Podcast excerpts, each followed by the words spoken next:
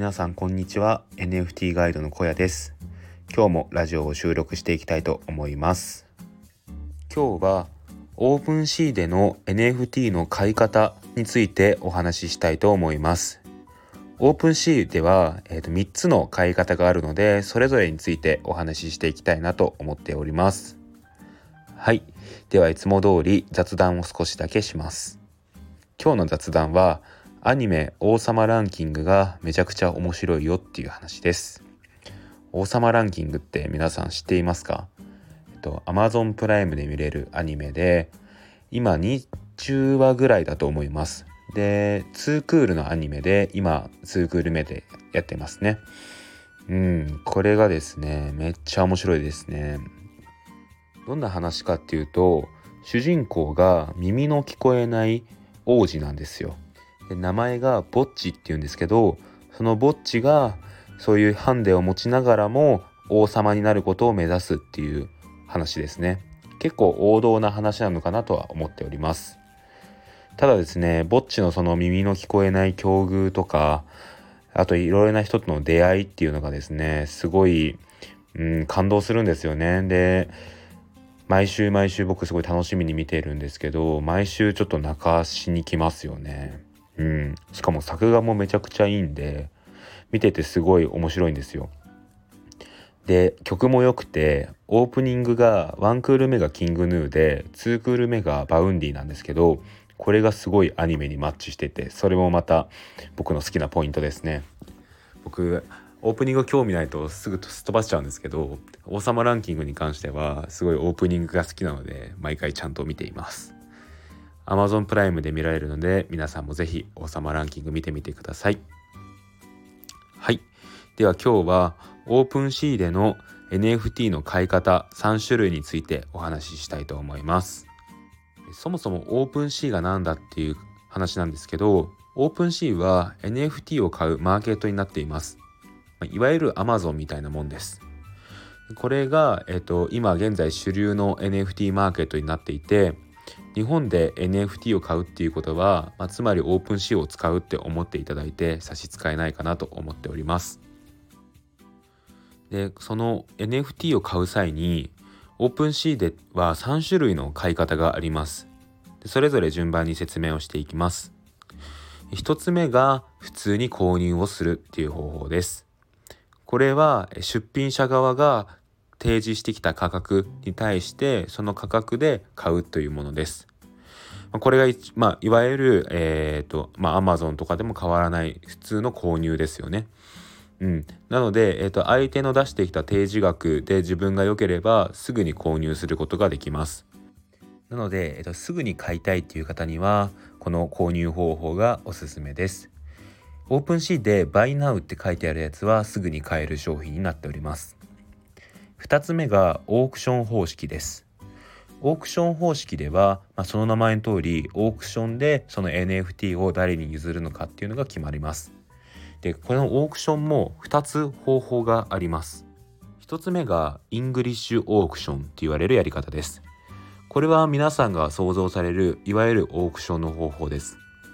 うん。えっと、初めに設定した価格からこうどんどんどんどん値段が釣り上がっていって最終的に一番高い額の人に NFT を譲るっていうものですね。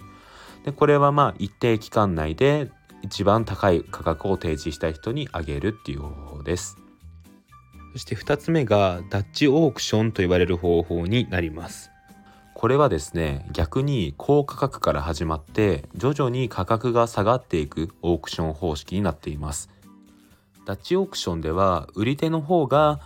価格の設定をしていきます。でその一定期間内にこうだんだんだんだん下がっていって一番最初に見つかった買い手の人にそのそれを譲るっていう方法ですね。うん、なかなか面白いオークション形式ですよね。で3つ目がオファー制になります。オファー制っていうのは買い手買いたい人が価格を出してその出してきた価格の中からその売りたい売り手が選ぶっていう方式ですね。うん。これがオープンシーの一番面白いところかなと思っております。このオファー制っていうのはえっとただ価格が高ければいいってもんじゃないんですよ。まあ、もちろんその出品者側で最低何イーサ以上お願いしますみたいなことはよくあるんですけどそのイーサ以上出した人の中から誰に譲るのかっていうのは、うん、日頃のその SNS の発信であったりとか、まあ、その人の人柄であったりとかそういうところを見て出品者側が譲る人を決めるっていうことも往々にしてあります。実際にですね、えーと、クリプト忍者だとうんと今はちょっとどうかわからないですけど前のコレクションの時にはオファーしてきた人の中から池早さんが誰にそのクリプト忍者をあげるのかっていうのを日頃の SNS の発信とか NFT への関心の高さとかからこう選んでいましたね。うん、それでですね、えっと、僕が持っている今このアイコンのシティボーイシティガールも最近はそういった方式をとっています。うん、えっとそうですね、えー、最新コレクションの時にどちらも最低価格っていうのは設定はしたんですけど、まあ、それ以上のところで誰に譲るのかっていうのはえっと今回はですね僕も一緒にお話をして決めました。うん、あの一緒にミルクさんと SNS を見てこの SNS の発信の人だったら一緒にこのコレクション盛り上がってくれるんじゃないのかなっていうのをこう一緒に考えさせてもらってですね誰にあげるのかっていうのを決めました。すごいですね。貴重な機会を与えていただいたのであのミルクさんこれ聞いてくださってたらあのありがとうございます。ちょっとこの場でお礼は言っておきます。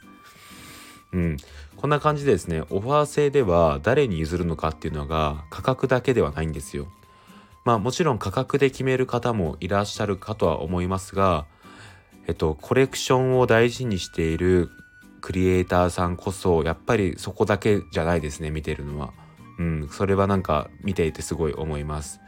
どれだけ一緒にそのコレクションを盛り上げてくれるのかだったりとか普段から NFT についての関心が高いのかっていうのは結構見ているのかなと思います。であとですね面白い方法としては投票で誰に譲るのかっていうのをやってるところもあります。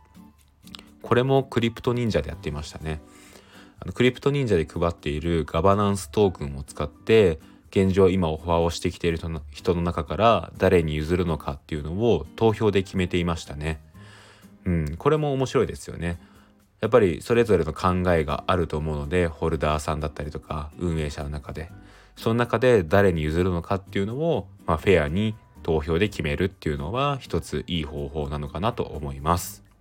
うん。なのでですね、オファー制は自分はそんなにいい差も持ってないから無理だって思うんじゃなくて、一度オファーしてみるのはすごいいいかなと思います。えっと、イーサリアムのイーサの方だと黒イーサ色々が黒色のイーサの方だとオファーをする時にもガス代がかかってしまうんですけどポリゴンの方のイーサ紫色のイーサですね。こっちの場合はオファー自体はタダでできるので是非お気軽にオファーをしてみるのがいいのかなと思っております。はい、えー、今日の放送をまとめたいと思います。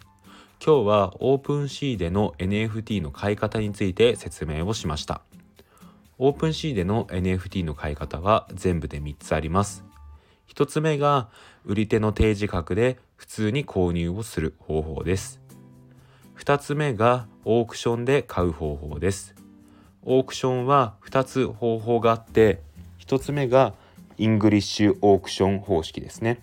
これはいわゆるオークションで低価格からだんだんだんだん値段が上がっていって最終的に高い一番高い値段の人に NFT を譲るっていう方法です。2つ目がダッチオークションという方法です。ダッチオークションは高価格から始まっていって出品者側が徐々に徐々に値段を下げていって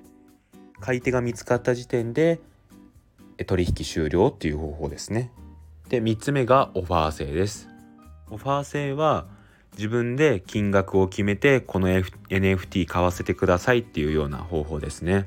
うん、でオファー制に関しては出品者によっては、えー、ただその額だけじゃなくてその SNS の発信内容であったりとか、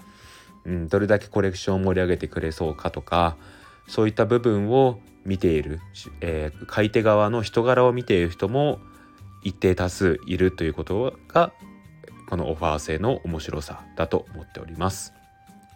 はい今日の放送はここまでですお相手は NFT ガイドの小屋でした。ではまた明日。バイバイ。